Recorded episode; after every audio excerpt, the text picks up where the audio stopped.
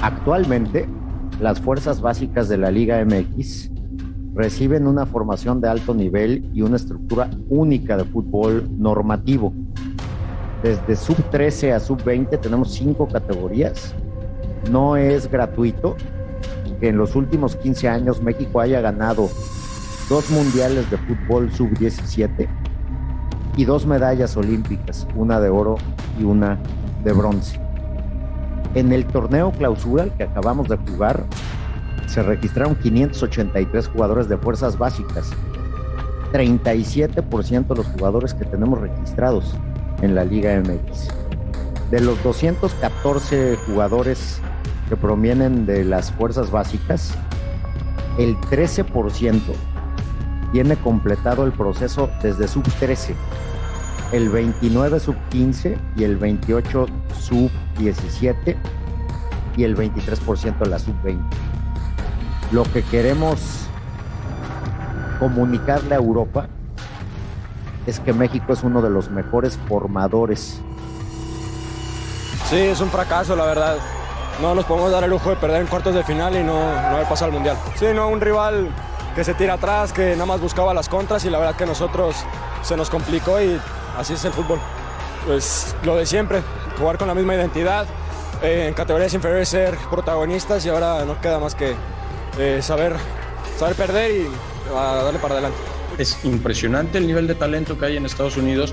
Creo que sí es, es, es hasta cierto punto preocupante porque las selecciones de Salvador, de Guatemala, de Costa Rica ya directamente vienen a, a, a visorear la MLS, te preguntan qué jugadores son de, de, su nacionalidad, de los que tienes en fuerzas básicas y, y, realmente ya los equipos de MLS están formando a las, a las selecciones centroamericanas.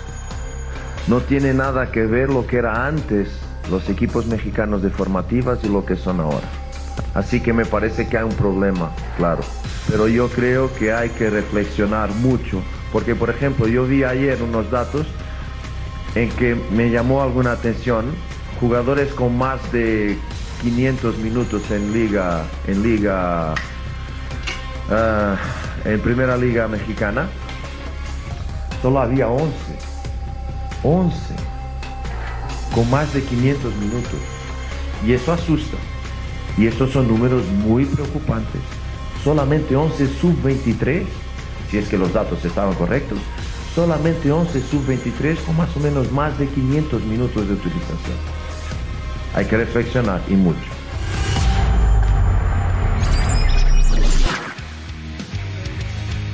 ¿Qué tal amigos? Estamos en vivo en Fox Radio con una entrada poco halagüeña. Nos baja los cachetes a todos y ahí están los malos resultados del fútbol mexicano en general en los últimos meses. La Liga de Naciones, la Copa Oro, a nivel de clubes la Liga de la CONCACAF.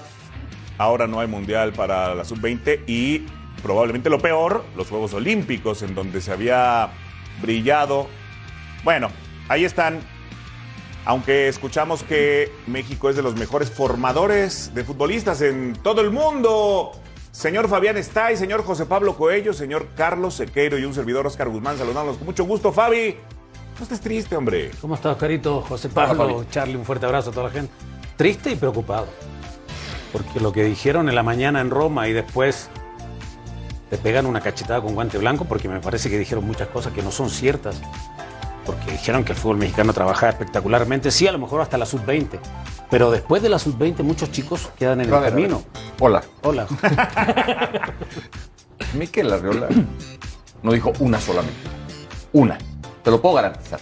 Y mira que es un señor que sabe de números y que hace la chamba y que hace su tarea. Lo que él dijo es cierto, todo. ¿Cierto? No estaba hablando de otra cosa. Dijo, aquí se trabaja muy bien en fuerzas básicas. Y se trabaja bien, Fabián. Tú conoces no. cómo se trabajan en muchos equipos de fuerzas básicas y los porcentajes que dio son ciertos. Yo no sé cuáles sean esos ya para porcentajes. profesionales. La MLS, qué pase después. Lo que él dijo es cierto. Se trabaja bien en fuerzas básicas. Formadores. Hay un torneo.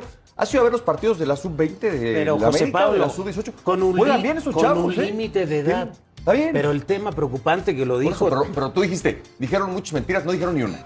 Ni una mentira. pero para mí sí. ¿Cuál? Eso que somos Podemos volver a poner, nada más que dura la dos mejor, minutos. La mejor liga, la mejor quinta liga del mundo, que somos compradores, si es verdad. Pero que dijo, le dan salida a los jugadores jóvenes, no. No, no, no, no, no dijo eso. Bueno, dijo, Charlie me Se decía- trabaja muy bien. me- Y este porcentaje viene desde la sub-13 y este viene de la sub- no- y están registrados. No son te está hablando de números, cuánto creo- juegan. Pero, pero es una realidad. Hoy no hay chicos jóvenes que salgan y que sean talentos para el Eso fútbol es mexicano. otro tema. Arreola no dijo eso. Él dijo, hay estos porcentajes. No dijo una sola mentira. Vamos. Para, para mí no, no es la realidad. Bueno, aquí habría que ver, señor Carlos. ¿Cómo está, señor? Hola, Sequeiro? ¿cómo estás, Oscar, José Pablo? Ya se pusieron Fabi. aquí a no, pelear. No, pero No, primero, primero te diría que es el peor fracaso en la historia de divisiones inferiores de México. En toda la historia, nunca el ciclo había sido fuera olímpicos, fuera sub-20. Cuando te quedas fuera de olímpicos, ver, José Pablo, el José mismo Pablo. torneo. Claro, claro, claro. Bueno, no importa. de entrada. Pero nunca, nunca había pasado, nunca había pasado eso. Cuando en Beijing se queda contigo, ¿eh? 2008, es la generación que gana el sub-17 y que en cuartos de final del sub-20. O sea, es una generación que falló sin ojos olímpicos, pero que había hecho bien algo en 17 y 20. Y cuando en Sydney también se queda fuera, la, la generación había alcanzado cuartos del 17 y del 20. Esta vez, para mí, es lo peor. Sí, porque era el mismo torneo. Bueno, o sea, Pablo, eran yo no- dos yo- boletos en uno. ¿Está bien? Pues no puedes comparar peras con manzanas. No, no, no vas al 20 y no vas a Olímpicos por primera vez en la historia. Perdieron en un Dice, torneo. dices que no dice mentiras. Yo estoy de acuerdo con- contigo. Ninguna mentira. Dio datos, números, números, números. Se equivocó en algo. De los mejores formadores. Eso es una mentira. Alguien se lo dijo. Yo Sí, creo sí, que sí, sí. él no sabe. Por los de fútbol. campeonatos Le sub-17 pasan, le lo dicen, dice. Diga usted esto y él Por los dice estos campeonatos números. mundiales sub-17. No, Solo hombre, por eso. ¿cuál? A ver, Y Pavia, que tiene un día en México, se da cuenta de esto. Un día. Un día. Un día detective. ¿Qué es esto? Pues sí, porque viene de. Europa, Y en donde mejor se y sabe de fútbol. O sea, Miquel Arreola es no político. todo el le fútbol, digo, José claro, Pablo, no todo el fútbol mexicano no son buenos formadores. Ahí sí hay buenos formadores. Porque hablamos de Pumas, hablamos Eh, de no puedes decir que eres el mejor de Pachuca. del mundo, por Dios. No dijo Claro eso. De los Es de los mejores. De los mejores. Sí es de bueno, los de los mejores mejores. 100. Sí, a lo mejor sí, sí, tienes razón, sí. O de los mejores 50. De los mejores o sea, 20 te puedo garantizar que De México los mejores está- 20 Sí, ni de chiste. Te lo puedo firmar. No, hombre, yo te digo, Hay que de checar. América, hoy de América, Yo te- no eres mejor que Argentina, no eres mejor que Brasil, no, es mejor que Uruguay. seguro. De Brasil. ojo, ojo, No, espérame. No, no, no. Una no. cosa, lo que fue a decir Arriola y lo fue a decir por lo siguiente es que volteen a ver al futbolista mexicano.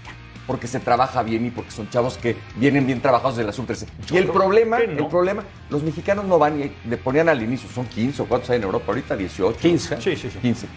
Tiene que ver con otros temas más allá de la calidad, ¿eh? Tiene que ver con la... No, sí, No, tiene yo- que ver... Cuando lo comparas, por ejemplo, con los, con los eh, futbolistas que van de la MLS o Sí. Tiene que ver con dos cosas. ¿Cuántos dueños mexicanos hay en el fútbol europeo y cuántos dueños norteamericanos hay en el fútbol europeo? estoy de acuerdo ¿Cuántas agencias norteamericanas están llevando jugadores de Estados Unidos y cuántas agencias mexicanas importantes de ese tamaño hay? Ni una. Por ahahí pasa Bueno, un ¿y por poco. qué si es de las Y a mejores ese- A eso es a lo que le está hablando Mikel. Perdió con Guatemala. Tiene que ver. A ver, no tiene nada que ver una cosa con la otra. Bueno, pues es que. Guatemala, con todo Se- respeto, se- para se fue- mis se fue Si lesionado México y perdió con regresó. Guatemala, somos muy malos formando futbolistas. Sí. Hombre, por favor, sí. o sea, hacemos más serios. Ayer, si meten esos cinco penales los chavos, entonces hoy somos buenos formadores o cómo? No, O sea, es que no tenían que haber llegado por la diferencia que hay, José Pablo, ni a la instancia de los Por eso, penales. tendrían que haber ganado. Mira, ahí están los Pero únicos- Ustedes nunca perdieron Sí, con el Toluca, con un veces. equipo Los Ustedes- únicos que juegan en la primera división son tres. Fidel Ambriz, Brian González y Jurado que no jugó. Dos minutos jugó. Luis Pérez, habría que preguntar a Luis Pérez. Violante que lo puso dos, de lateral Y izquierdo. Violante que es delantero. ¿por Fidel Ambriz y Brian González son los únicos. Nada A ver, no hay más. los dueños de la Liga MX tienen la obligación de debutar a jugadores jóvenes. O sea, No. ¿qué- ¿cuál es la obligación de un dueño de la Liga MX? Nada. No, si ver, Tigres, Tigres no, no ha debutado en 30 años un mexicano. ¿Cuál es No la obligación de- Ser un gran equipo de fútbol. Y punto. que se llene la tribuna. Sí, Y es la que lo- sub-20, y que las que ya televisoras tendrían que ser todos Totalmente de acuerdo contigo. Y que jale el negocio. sí, sí. Con ¿Qué hace la mexicanos, con chinos, con africanos. ¿A qué edad ¿Qué debutaste, Fabián federación? A los 16. 16. Entonces a los 20, que son estos muchachos, ya tenías cuatro años siendo profesional de primera división. ¿Y aquí cuántos? Dos. Pero contéstame Dos. la pregunta. ¿Qué obligación tienen los dueños de la Liga No, no, la para obligación- con la selección nacional? No, pero lo- los dueños no, Nada. pero No. los federativos sí. El señor, el, el director de la liga sí tiene que ver por el, me- por el mejor funcionamiento de los mexicanos. La, la federación Pero- pero sí, ponen- el dueño ver, no, el dueño va por su dinero. o- Pero, pero- pero ¿quién arriesga el dinero? ¿Los federativos o los dueños? Yo te digo una cosa, Pero si mira, les interesa una selección Pues mejor- importante, pues que trabajen con jóvenes y trabajen bien. Y si no, pues que siga el, el- el negocio particular. Y hablamos de béisbol aquí. O sea, no pasa nada. importante. No, no, de no, fútbol, porque finalmente es su chamba, es su dinero. ha sido humo lo de los sí campeonatos ¿eh? sub-17. O sea, ¿ha hecho más daño? No, para ¿por qué va a hacer- creérsela. ¿Por qué va a hacer daño? Para creérsela. tampoco así. No, porque fue una buena generación que terminó ganando el. Es que entonces, si son tan buenos formadores, tirar al piso, ahí te va. cosa. Dime tres Se dejó de futbolistas, escúchame, Se dejó de trabajar. dime tres futbolistas que hayan destacado del título mundial sub-17 del Potro Gutiérrez? Ninguno. Ninguno. Bueno, El potro de- ¡Ninguno! Ninguno. Dime más de tres De Chucho Ramírez. que sí. hayan Héctor Moreno, Giovanni Dos Santos. o los que no de los Juegos Olímpicos, Juárez, de los. Juegos en los Juegos Olímpicos de Atlanta 96 que no se trascendió gran cosa, fue hasta octavos de final. Eso pasa en todos Eran todos, todos Salvo fueron generaciones figuras. brillantísimas. No, por Sí. eso. Brasil vino aquí a ser campeón mundial juvenil. Pero en ¿cómo me dices que 85 ahora somos de los no mejores brillaron? formadores y hace 25 Sí, Se años? dejó de trabajar. Hasta en Londres se dejó de trabajar. Se quitó el, el famoso, la regla esta del 2011. Que- Ya no. que de- Eh, más debería ser extranjeros. 18. Pero ¿Quién dice que, a ver, se dejó? Se dejó de trabajar, claro. Los equipos tienen fuerzas No, básicas. ¿No, no, qué? José Pablo, no es cierto. ¿No es tienen una fuerzas mentira. básicas? Si la tienen, pero no cumplen con los requisitos. ¿Con El sub-20, cuáles? los sub-20, Hay, o sea, hay no- torneos que hay gana muchos América. equipos, o sea, Sí. Pachuca no tiene un buen sistema de Uno, fuerzas básicas. uno. Chivas no tiene un sistema de Ah, fuerzas básicas. Atlas no tiene un buen sistema de fuerzas básicas. Pumas no trabaja No, bien con fuerzas no, básicas. Cruz no, Azul no saca jugadores. No, no, no, no. Pumas O sea, tiene a. Talavera de 40 años como portero y tiene seis extranjeros. ¿Y eso qué tiene que ver con ¿Dónde están los chavos? Pues ¿dónde están los chavos? Si tú trabajas, van a llegar. En 30 años no sacas un portero. Desde Jorge Campos O sea, y Sergio Bernal no hay porteros en Pumas. No se trabaja bien. No trabaja bien. No, trabaja. no, pues sí. Bueno, no. ¿qué es trabajar bien para ti? Pues hay que ir ahí, hay que No, estar no, ahí ¿quieres y ver cómo bien? juegan los chavos. No, ir no, a un no, torneo no. sub-20 y ver Trabajar bien juegan. es que debutes en primera división. Pero nadie está no, diciendo, ¿para qué José formas? Pero eso no Claro, depende de cómo trabajan las fuerzas básicas. Claro que sí. No, Entonces, aquí ¿qué se depende trabaja? de cómo se gestiona el equipo de primera. Ah, bueno. Son dos cosas No, distintas. no, no. Si tú tienes un gran futbolista, lo pones a jugar. No, ¿Ah, no? no. Y, si- pues no. Si no es tu objetivo, no. No, bueno, no Y importa. si no te llega Messi a te la trabajar compro, y Messi te no la compro, entonces lo contrata en otro equipo. No digan que se dejó de trabajar. No, se trabaja de bien. gente No trabajando todos los días No se trabaja bien No, y no se trabaja y se sigue trabajando con entrenadores amiguistas.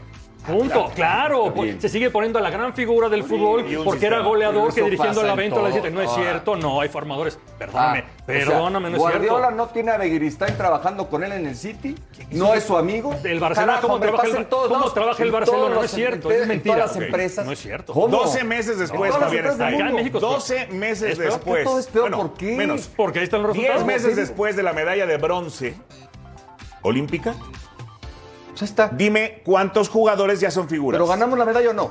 se trabajaba bien entonces cuando entonces ganamos la vamos ¿o no? de retiro porque Vamos llevas una medalla. pues, Vamos, a ver, claro, son pues, divisiones vamos. menores, son formativas. Vamos a decir. Entonces vamos por la medallita, es a lo que voy. Claro. Vamos por la medalla para decir, somos los mejores. Exactamente. O vamos a formar futbolistas para hacerlos los mejores ¿Contra quién después. jugaste? Pero a ¿Contra ver, Francia de son- Gignac y de Tobán? Bueno, pues no te engañes. Te estás engañando. ¿Se jugó bien en el torneo olímpico, sí o no?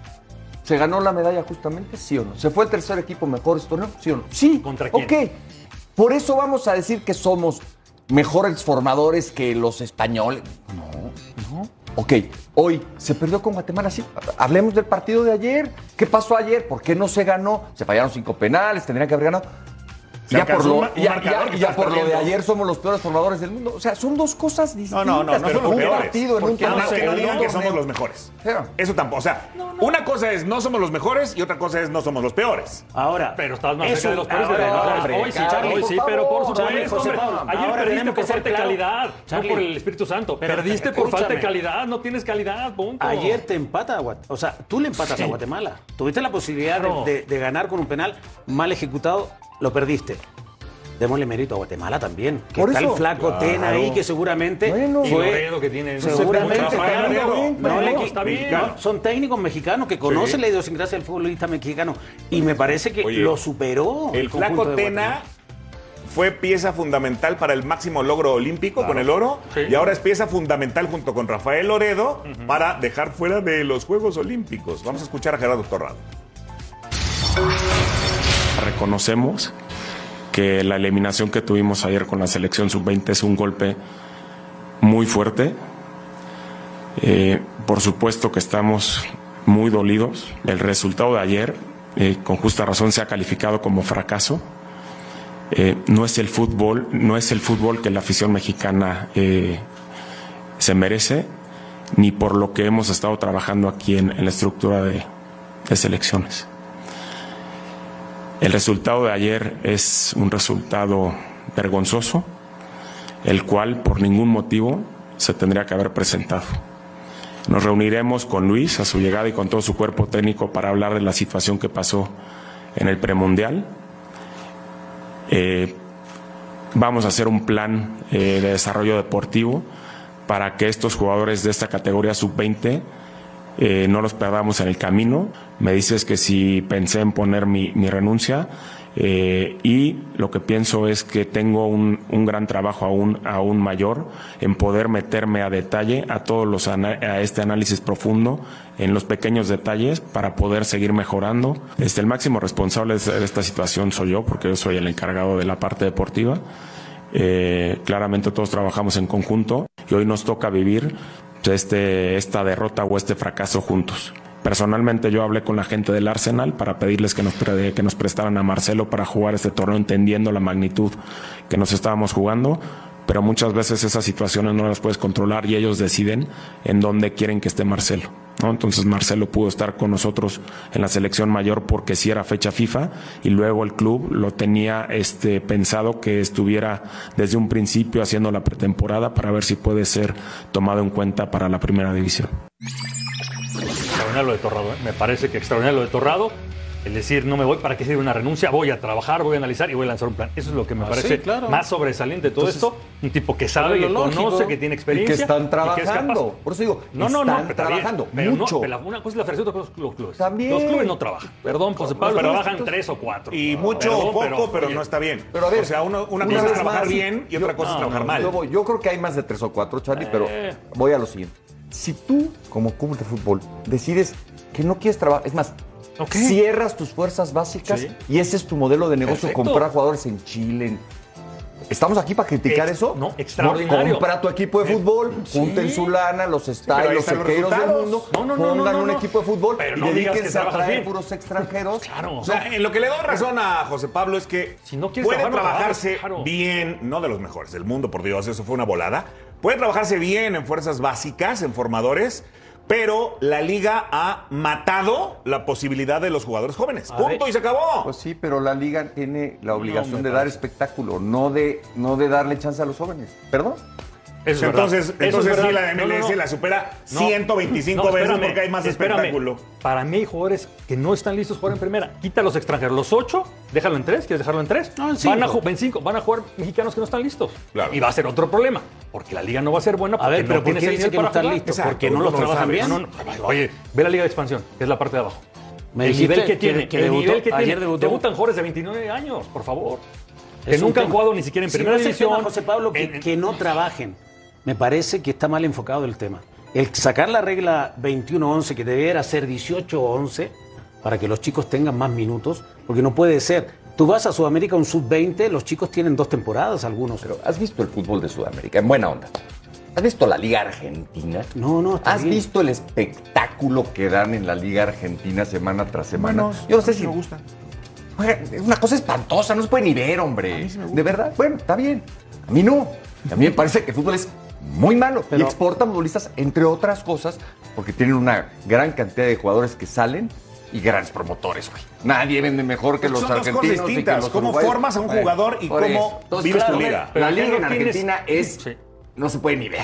No, y la, y la de México es una maravilla. ¿eh? Bueno, por eso. La de México Yo es, creo que en México aplasta la Liga hay mejores Premier. partidos que en la Liga de Argentina. Con todo respeto. Yo en eso estoy de acuerdo contigo, pero el tema que se debería bajarse los extranjeros, el filtro de los extranjeros que lleguen debería ser diferente, por lo menos tener selecciones menores si Pero queremos ¿Cómo lo hacer- hacemos? como lo hacen en Europa, en todos lados. Un- un busca jugadores que estén actuando en primera división y que hayan jugado en Pero entonces tú vas y le dices a un equipo de media tabla para abajo, oye, necesitas traerte puros seleccionados.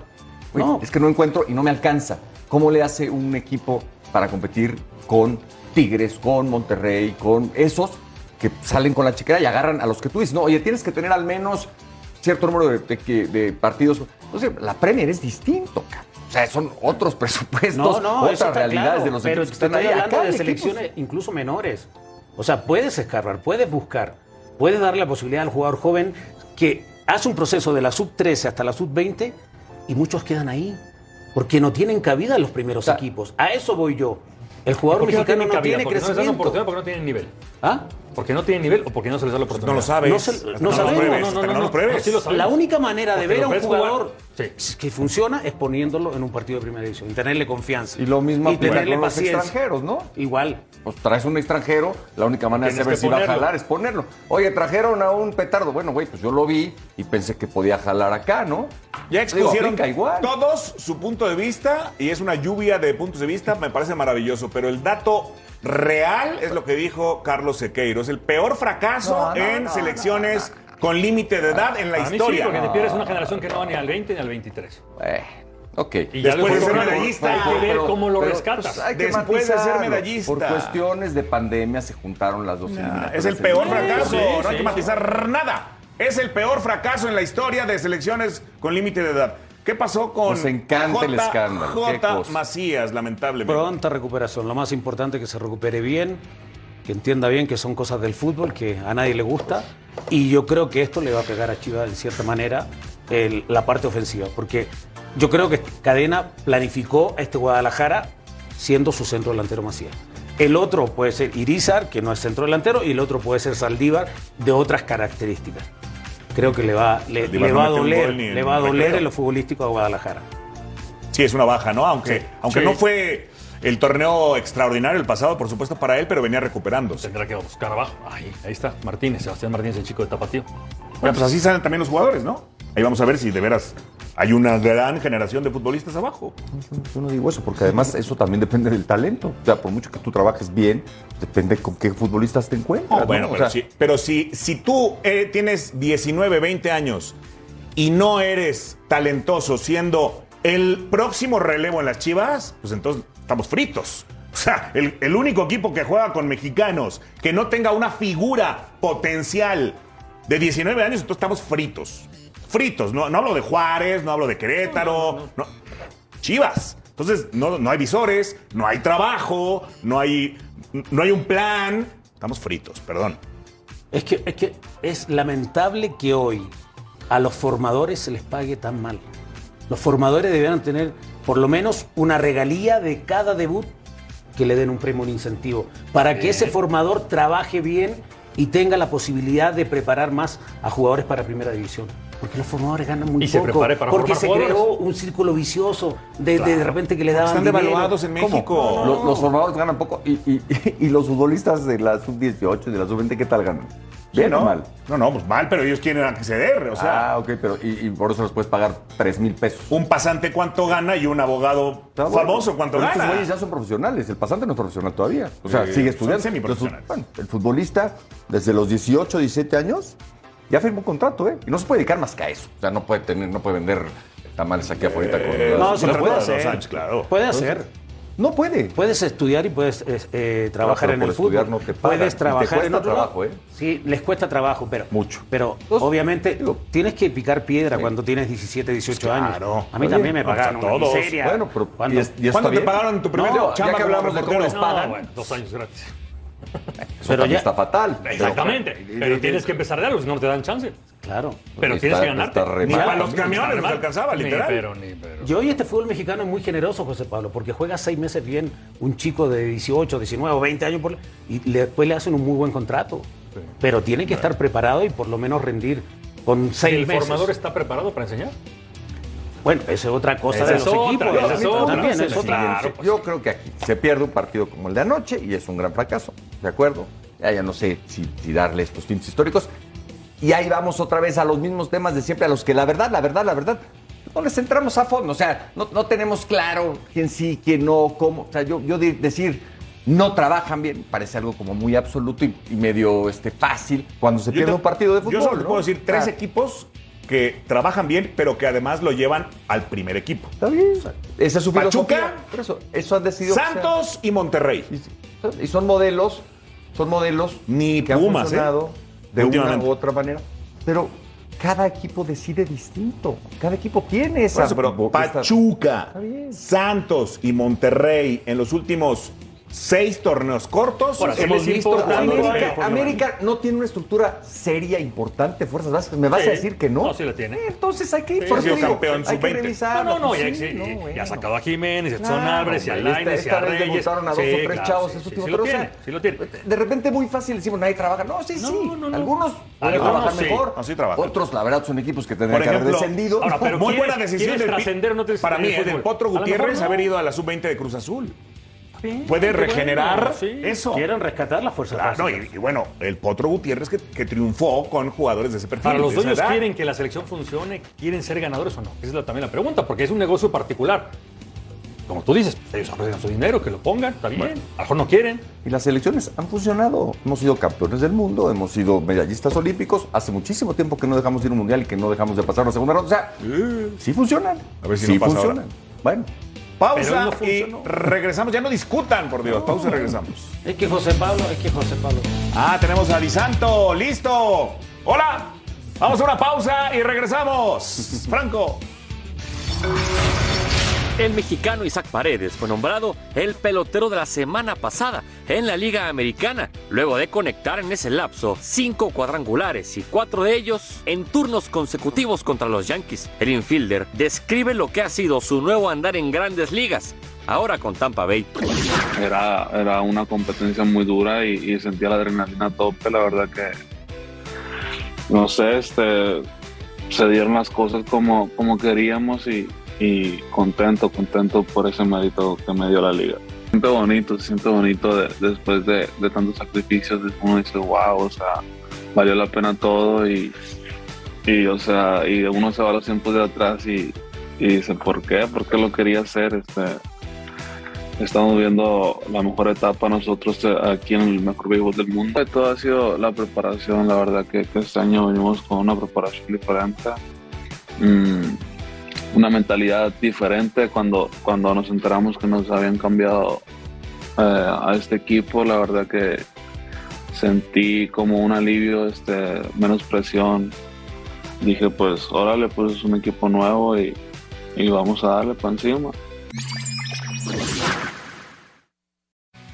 Estamos de regreso. Aquí están las altas y las bajas de los Cholos de Tijuana que tienen una deuda pendiente con su afición, una afición muy entregada y particularmente uno de los grandes refuerzos en nombre para esta nueva temporada en el fútbol mexicano, Franco Di Santo, este atacante ahora de los Cholos que ha jugado en las mejores ligas del mundo. En la Liga Premier de Inglaterra, en la Bundesliga, en España, en Brasil, siendo argentino, ya nos platicará. En Chile, por supuesto, ya supuesto. luego, luego levanta la voz. Fabián está ahí. Franco, te saluda con mucho gusto, Oscar Guzmán. Bienvenido a México. Platícanos, ¿cómo te sientes? ¿Qué te trae al fútbol mexicano, Franco?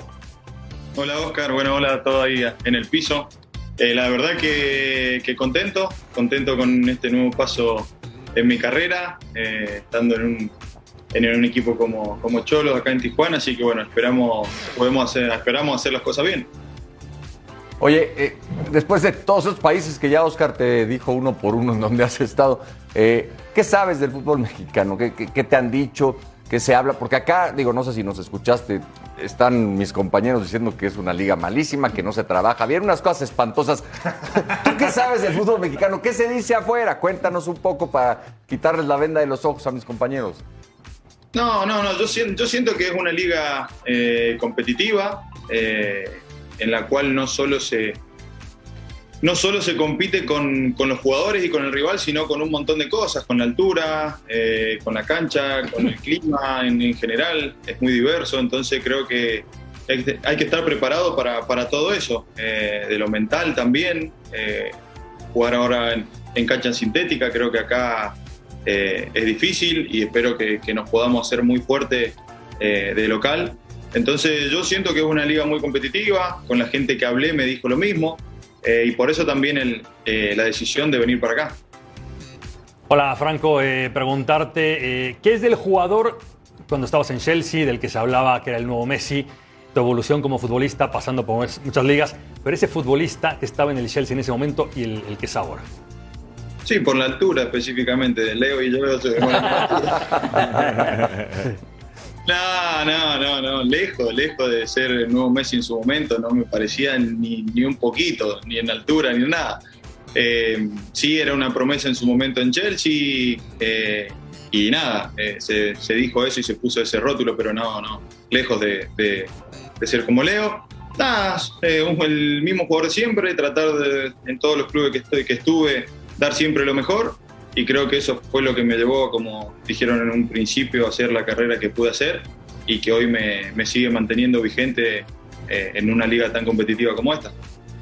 Franco, te mando un fuerte abrazo, muchas felicidades por tu carrera, porque la seguí desde Audax Italiano, siendo un chico muy joven, diste ese salto a Europa y bueno, ya sabemos tu, tu carrera que fue muy buena y que bueno, ojalá la capitalices aquí en el fútbol mexicano porque se necesita gente como tú con esa capacidad y sobre todo Cholos, que en los últimos años no ha elegido bien tal vez algunos jugadores, algunos refuerzos, incluso algunos técnicos y hoy tienes esa posibilidad de, de ser tal vez un gran ídolo de, la, ciudad porque me parece que la gente está muy conectada con este equipo. Por supuesto que están en deuda, el equipo tiene que transmitir.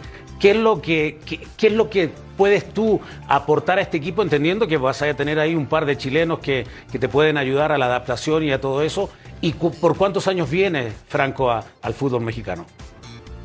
Bueno, primero muchas gracias por tus palabras, muy, muy agradecido. Eh, y segundo, bueno, nada, tengo argentinos, tengo chilenos, la verdad que, que, es lindo estar con gente que uno ya conoce eh, y la verdad que yo creo que voy a aportar eh, la experiencia, el ayudar a cada uno de, mis compañeros, a los jóvenes, a, a, tra a tratar de, de inculcarles las cosas que a mí me llevaron a, a tener una carrera larga en Europa eh, yo creo que, eso, y después, por supuesto, Dios quiera, como decís vos, pueda convertirme en ídolo a base de goles, a base de, esfuerzo, a base de, títulos, que sería, sería hermoso para, para mí en lo personal, para el club, para que vuelva a, ganar un título y, se, consolide de una vez después de estos tres, cuatro campeonatos que, que no fueron buenos. Oye, Franco, eh, ahí estamos viendo imágenes de los goles con el Chelsea, nada más y nada menos. Wigan, Estuviste en España, ya lo decíamos, en la Bundesliga. Eh, en los últimos meses se ha desatado una polémica en México. ¿Por qué no vienen futbolistas con grandes currículum como el tuyo? O sea, tú eres un caso excepcional en los últimos años al fútbol mexicano porque has estado en las mejores ligas. Y se compara inmediatamente con el vecino del norte, porque la Major League Soccer lleva grandes figuras lleva jugadores que han triunfado en Europa. Eh, y además estás muy cerquita por la frontera con los Estados Unidos. ¿Tú cómo visualizas a la MLS y a la Liga MX en ese desarrollo en los últimos tiempos? No, yo creo que la Liga, eh, la MLS ha crecido mucho, eh, hay que ser sincero, ha crecido mucho, es una, una, un lugar que muchos eligen también para decir, bueno, voy, juego, vivo bien, Estados Unidos, eh, y hoy por hoy capaz no, no, no, te sabría decir si están en el mismo nivel o no. Yo siento que la, que la liga mexicana está un poquito más arriba que la, que la estadounidense, pero bueno, de a poco se han ido equiparando. Eh, va a ir muy de la mano en, en lo que depara en estos próximos años de la liga mexicana, que diga, bueno, vamos a volver a ser ese, ese, esa liga fuerte que competía contra todos y les ganaba a todos y hacía las cosas muy bien. Eh, y tratar de, de, seguir el mismo nivel de avance que la MLS. Eh, yo lo veo de, esa forma, te vuelvo a repetir, yo siento que la liga mexicana no es, no es una, una liga cualquiera, es una liga bastante complicada y que, como te dije recién, espero poder hacer lo mejor posible para, en lo personal y para, para Tijuana. Franco, eh, preguntarte, y te pregunté, bueno, te repito la pregunta, ¿no? Eh, ¿Por cuántos años firmaste? Y después de, de, jugar en Cholos, ¿tu idea es retirarte en Audax Italiano, el equipo que te dio la posibilidad de, de, mostrarte al mundo y bueno, que te dio la posibilidad de debutar en el, fútbol profesional? Eh, firmé por un año, firmé por un año con opción de ver cómo se daban las cosas, eh, tanto en rendimiento personal como grupal. Eh, y después, con respecto a Audax, yo soy un agradecido del fútbol chileno, de la gente de Chile en general, eh, de Audax en especial, porque fue la, gente que me brindó la posibilidad de debutar en primera y, dar ese gran salto al Chelsea en su momento. Eh, y ojalá, ojalá tenga la posibilidad de poder volver a, volver a Audax y, y como que devolverles un poquito esa todo lo que me dio en su momento, eh, como te dije recién, de darme la posibilidad de jugar en, en, primera y poder dar ese gran salto en, su momento. Pues ahí está, mira la gráfica que nos presenta nuestra producción, los jugadores que han llegado para este torneo y, y la verdad es que ha mejorado mucho la procedencia y tú eres un caso muy claro. Ojalá triunfes, Franco, y ojalá tengas mucho éxito porque la afición ya la vas a ir conociendo poco a poco, pero la afición de Tijuana es muy entregada a su equipo. Muchas gracias y mucho éxito, mucha suerte. Muchas gracias, un abrazo grande y bueno, lo que necesiten a disposición. Goles, abrazo. goles para los cholos, ¿eh? Un abrazo. Vamos por eso. Gracias. Bueno, el Atlas bicampeón del fútbol mexicano tiene nuevo patrocinador. El día de hoy tenemos el orgullo y el honor de presentar a Caliente como nuestro socio comercial principal. Eh, qué orgullo poder eh, portar el logotipo de Caliente al frente, una empresa de deporte y entretenimiento que eleva la pasión de todos los aficionados a los diferentes deportes en México. Y para nosotros eh, siempre será motivo de compromiso, Fernanda, y de agradecimiento el que hayan confiado en nuestro equipo para portar eh, al frente y con mucho orgullo su marca. Tendremos eh, esa confianza bien correspondida, con mucha pasión, con mucha entrega y con todos los valores que representan a este club tan importante, tanto en el equipo, en el primer equipo femenil como en el primer equipo varonil.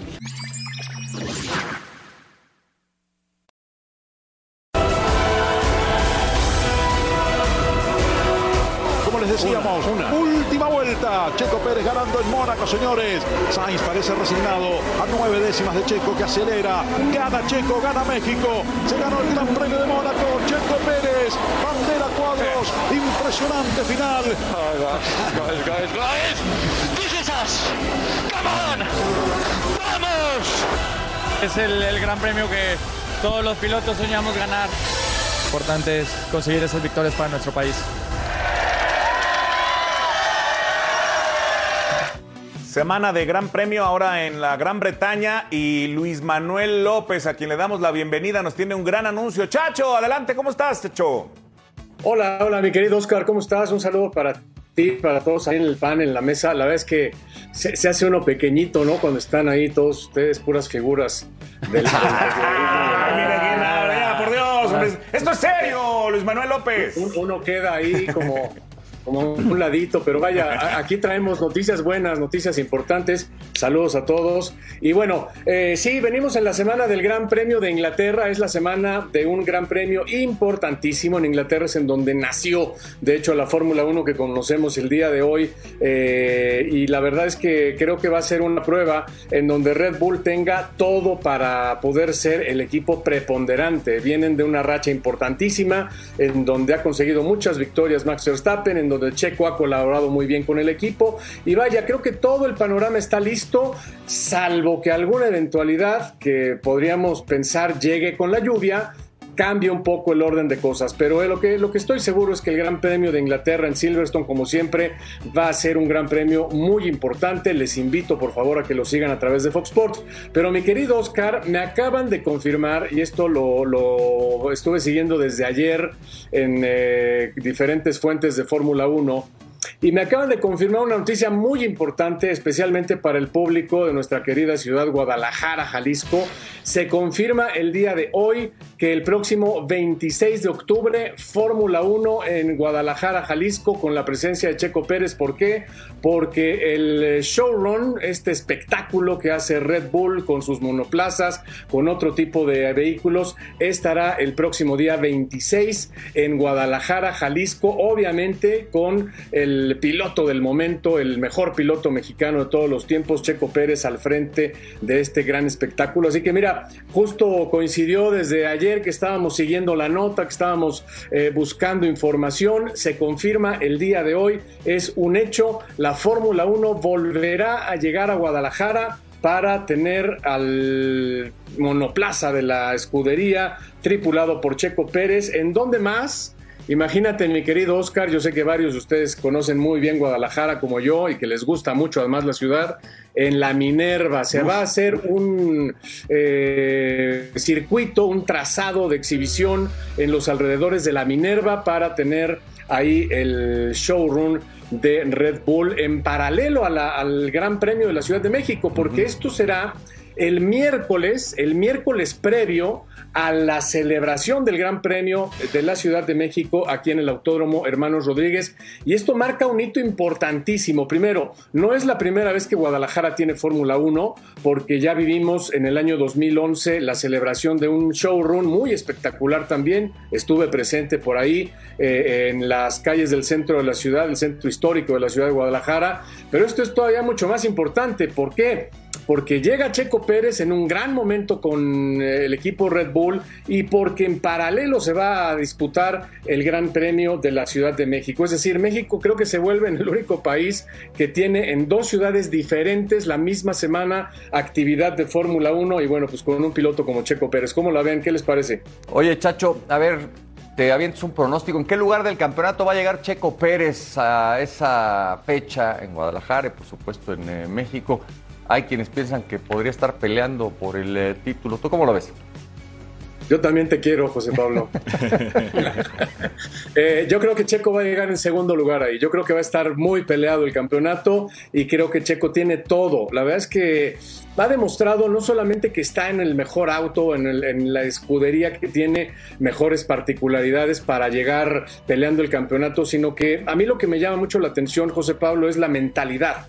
Voy a ser muy sincero y lo hice ya aquí en Fox Sports Radio hace algunas semanas. Yo pensaba que Checo Pérez podía llevarse el año siendo segundo piloto y me tapó la boca definitivamente porque Checo tiene la mentalidad de ir por el primer lugar y eso es lo más importante. Creo que si no empiezas por ahí, no estás en la Fórmula 1 y qué bueno que lo tenga Checo Pérez. Yo, sinceramente, José Pablo, creo que Checo va a llegar a esas etapas finales del mes de octubre, noviembre, diciembre a pelear el campeonato. Oye, mi querido Chacho, aprovechando tu presencia en Fox Radio y la de José Pablo Coello y que viene con ganas de discutir todo desde que arrancó, parece. Rottweiler, eh, les voy a, en nuestra producción eh, quiere hacer un, un mano a mano. Ándale. ¿Cuál Venga. es el deportista más importante hoy al momento en el mundo? Chacho, José Pablo. ¿Quién empieza? Este, pues yo, a ver, No yo, yo me arranco, este, y, a mí me pidieron que dijera que era Rafa Nadal, pero además creo que es Rafa Nadal. Mi productor está loco, pero ¿qué hacemos con él? Es lo que nos tocó. A ver, ojo con Rafa Nadal, les voy a decir esto, es la primera vez en toda su carrera que llega al torneo de Wimbledon habiendo ganado a Australia y Roland Garros. Por increíble que parezca, nunca había estado en esta situación y se le están empezando a acomodar las cosas en la parte baja del draw. En un descuido, Rafa llega hasta semifinales sin enfrentarse a un rival de peso, un rival, un rival importante. Iba a jugar con Marin Cilic en cuarta ronda, se fue por COVID, iba a jugar con eh, eh, Oje Aliasim en eh, cuartos, quedó eliminado. O sea, si tú me dices que hay un señor que tiene arriba de 35 años, que tiene 22 Grand Slams y que tiene chance de ganar Wimbledon por tercera vez, 12 años después de la última ocasión y de ponerse a un título de ganar el Grand Slam, yo, no puedo ver hoy a un deportista que tenga eh, un mejor momento más allá de las lesiones, de la edad, etcétera, que Rafa Nadal. No sé, ¿tú qué opinas, Chacho?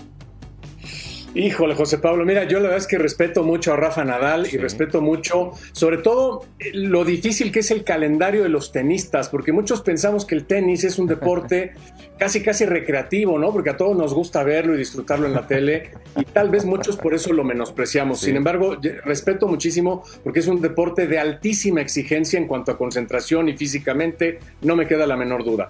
Yo te voy a poner un ejemplo. A ver. Para mí el mejor deportista de la actualidad en el mundo se llama Lewis Hamilton. ¿Cómo? Por dos razones fundamentales. Es el deportista que más ha podido dominar su deporte con eh, todas las consideraciones a favor y en contra, porque en Fórmula 1 mucha gente habla de que el coche hace todo, el coche hace una mayor parte. Sin embargo, algo que descuidamos mucho en este deporte, como lo hacemos también mucho en otros, es el tema de poner por delante el factor humano. El coche Mercedes no es tan bueno como el piloto que le pongas encima.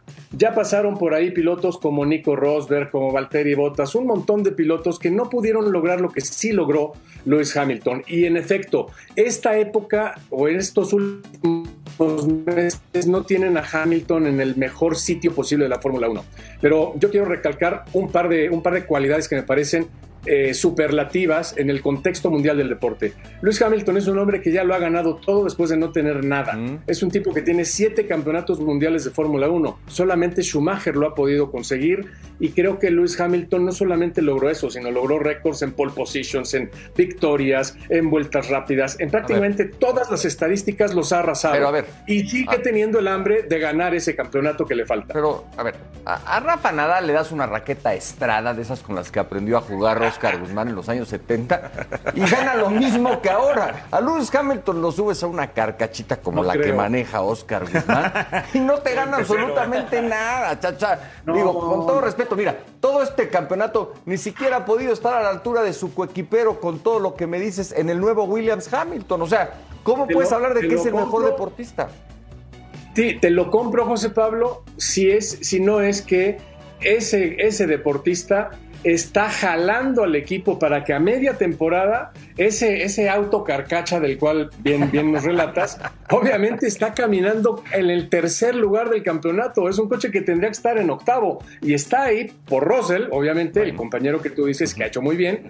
Pero si no es por todo el desarrollo técnico que hace Hamilton, Russell no estaría ahí. ¿eh? Yo creo que ese es un punto muy importante. Y vaya, eh, ya pondríamos eh, como colateral todo el tema que, tiene Hamilton en cuanto... Una cosa que a mí no me parece mucho, que es el activismo, porque estamos hablando de deportistas, no de activistas, pero sí, por ejemplo, de, esta, esta cuestión eh, de ser buenas personas. Hamilton recientemente, eh, antes de que se desatara todo lo de Piquet y las eh, declaraciones controvertidas, Hamilton, la- la- las revistas especializadas descubrieron, es el quinto personaje o la quinta persona que más dinero dona a actividades sociales positivas en el mundo. O sea, el 17% de su fortuna, Lewis Hamilton lo dedica a apoyar a los que no tienen. Y eso a mí me parece superlativo. Uno de cada cinco pesos. Bueno, primero que nada, yo no jugaba tenis de niño, yo jugaba badminton, el pastito ahí del asturiano, después el fútbol, porque lo mío es el fútbol. Pero no, no sé ni cuál. ¿Estrada, dices? Sí, sí, sí, sí. sí. Bueno, raquetas de madera. Ahora, díganos, ¿quién ganó, señor Sequeiro? ¿Chacho o Es JP? que, es que yo soy nadalista, con todo respeto para Chacho. Entonces, Ah. perdón, Chacho, Chacho, te fallé, pero es que. Fabián está ¿qué te ahí. digo? Chacho, sabes lo que te quiero, pero para mí Nadal también. Muy bien. Yo voy con Chacho siempre. Luis Manuel López ganaste y como, como yo voy a cerrar esto, vale doble y entonces hay empate. Luis Manuel López, estaremos muy pendientes de la transmisión de este fin de semana, por supuesto, a través de la mejor pantalla. Un abrazo fuerte, Chacho, como siempre, y ven más seguido. Un abrazote seguro en cuanto se libere aquí esta situación, vamos para allá. Eso, Un muchacho. abrazo, Luis Manuel López. Vamos a una pausa y regresamos.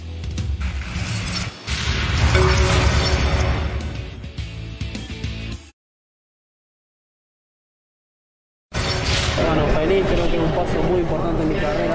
Eh, no veía la hora de llegar, así que contento y, con ganas de entrenar. Bueno, Cruz Azul es un equipo grande, no solamente de México, sino en el mundo, es un equipo muy grande.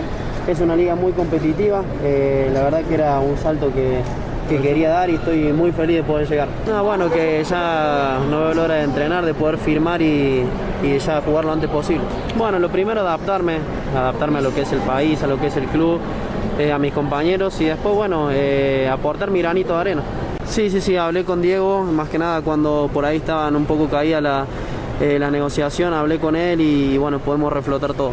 Bueno, había salido esa estadística que soy el segundo con más asistencia, pero eso no queda ahí, hay que seguir entrenando y mejorando y seguir demostrando. Carlos Rotondi, dice nuestro productor que ellos sí se organizaron bien y no como en el América cuando llegó el cabecita Rodríguez. Digo, pues todavía no lo conocen en el fútbol mexicano. Pero mira, mira el orden que hicieron. La gente ahí seguramente se sacó la foto con. Cuatro fotógrafos. Bueno, no, eran más. Cinco. No le quites mérito a un chico que viene a ganarse una posibilidad. Extremo izquierdo, que eso es algo, digo, interesante, ¿no? Un extremo izquierdo siempre. Siempre se busca. En esa posición está jugando Romero. Que puede jugar más más tirado por la ¿no? izquierda, claro, a lo mejor ahora jugará un poquito como nueve y medio. Ojalá, ojalá, viene en ritmo, por lo menos viene porque el torneo argentino está, se está El jugando. torneo argentino que dice José Pablo Coelho que no lo puedes que no, leer ni que en no pintura. existe, que no existe. No, no, no. No, que dijo que no ver, existe. en pintura. Que no existe. Eso dice, dijo. Juegan un poquito y se van. Eso dijo que no. A mí no me gusta verlo. Yo creo que el fútbol que se juega no es bonito, ni espectacular, ni agradable. Pero... A Rotondi le va a gustar verlo ahora porque no, ya no va a jugar ahí. Entonces lo puede ver desde acá. Sí. ¿Y los demás refuerzos? ¿De Cruz Azul? Dijeron tres. Tres. O sea, qué, qué buenos extremos izquierdos ha habido en Cruz Azul. Yo, yo me acuerdo, ¿sabes de quién? Del Chaplin ¿Ceballos? Ceballos. Julio César Yedros. Yegros, Yegros lo mejor. Paraguay Sí, re- sí, campeón. Sí, sí, sí. Mira, ahí están los refuerzos de Rayados. Chelo Delgado jugar. también una vez jugaba tirado a un costado. Son imágenes en vivo. Ya nuestro productor Lo nos de. Aguirre, probado. Lo de Joao Rojas es un muy buen A ver jugador. cómo viene. Ojalá que... Y viene en ritmo también, porque viene jugando. Oye, si viene Berterame, este, Funes Mori va a jugar cuántos partidos? Es que no sé. No, bueno, Tanta digo. gente adelante que tienen. No, bueno, por eso. Bueno, veremos qué pasa. Porque ahí se metió San Lorenzo. Creo que se metió San Berterame. Lorenzo porque hay un 30% supuestamente que no lo están, lo están dejando afuera. Vamos a ver. Oye, pero estaba bonito extremos izquierdos en, en Cruz Azul. Luego tampoco hay ya este tipo de jugadores que jueguen ahí este, todo el tiempo este, tirados al costado, ¿no? Mira, Oscarito. No se pierdan la final de vuelta a la Juelense Cartaginés esta noche a las 10 de la noche en el este, 7 en el Pacífico a través de Fox Deportes. Gracias, ya no va a discutir José Pablo Coello hoy. Gracias, JP. Adiós. Charlie. Gracias. Fabi. ¿Se trabaja bien? Adiós.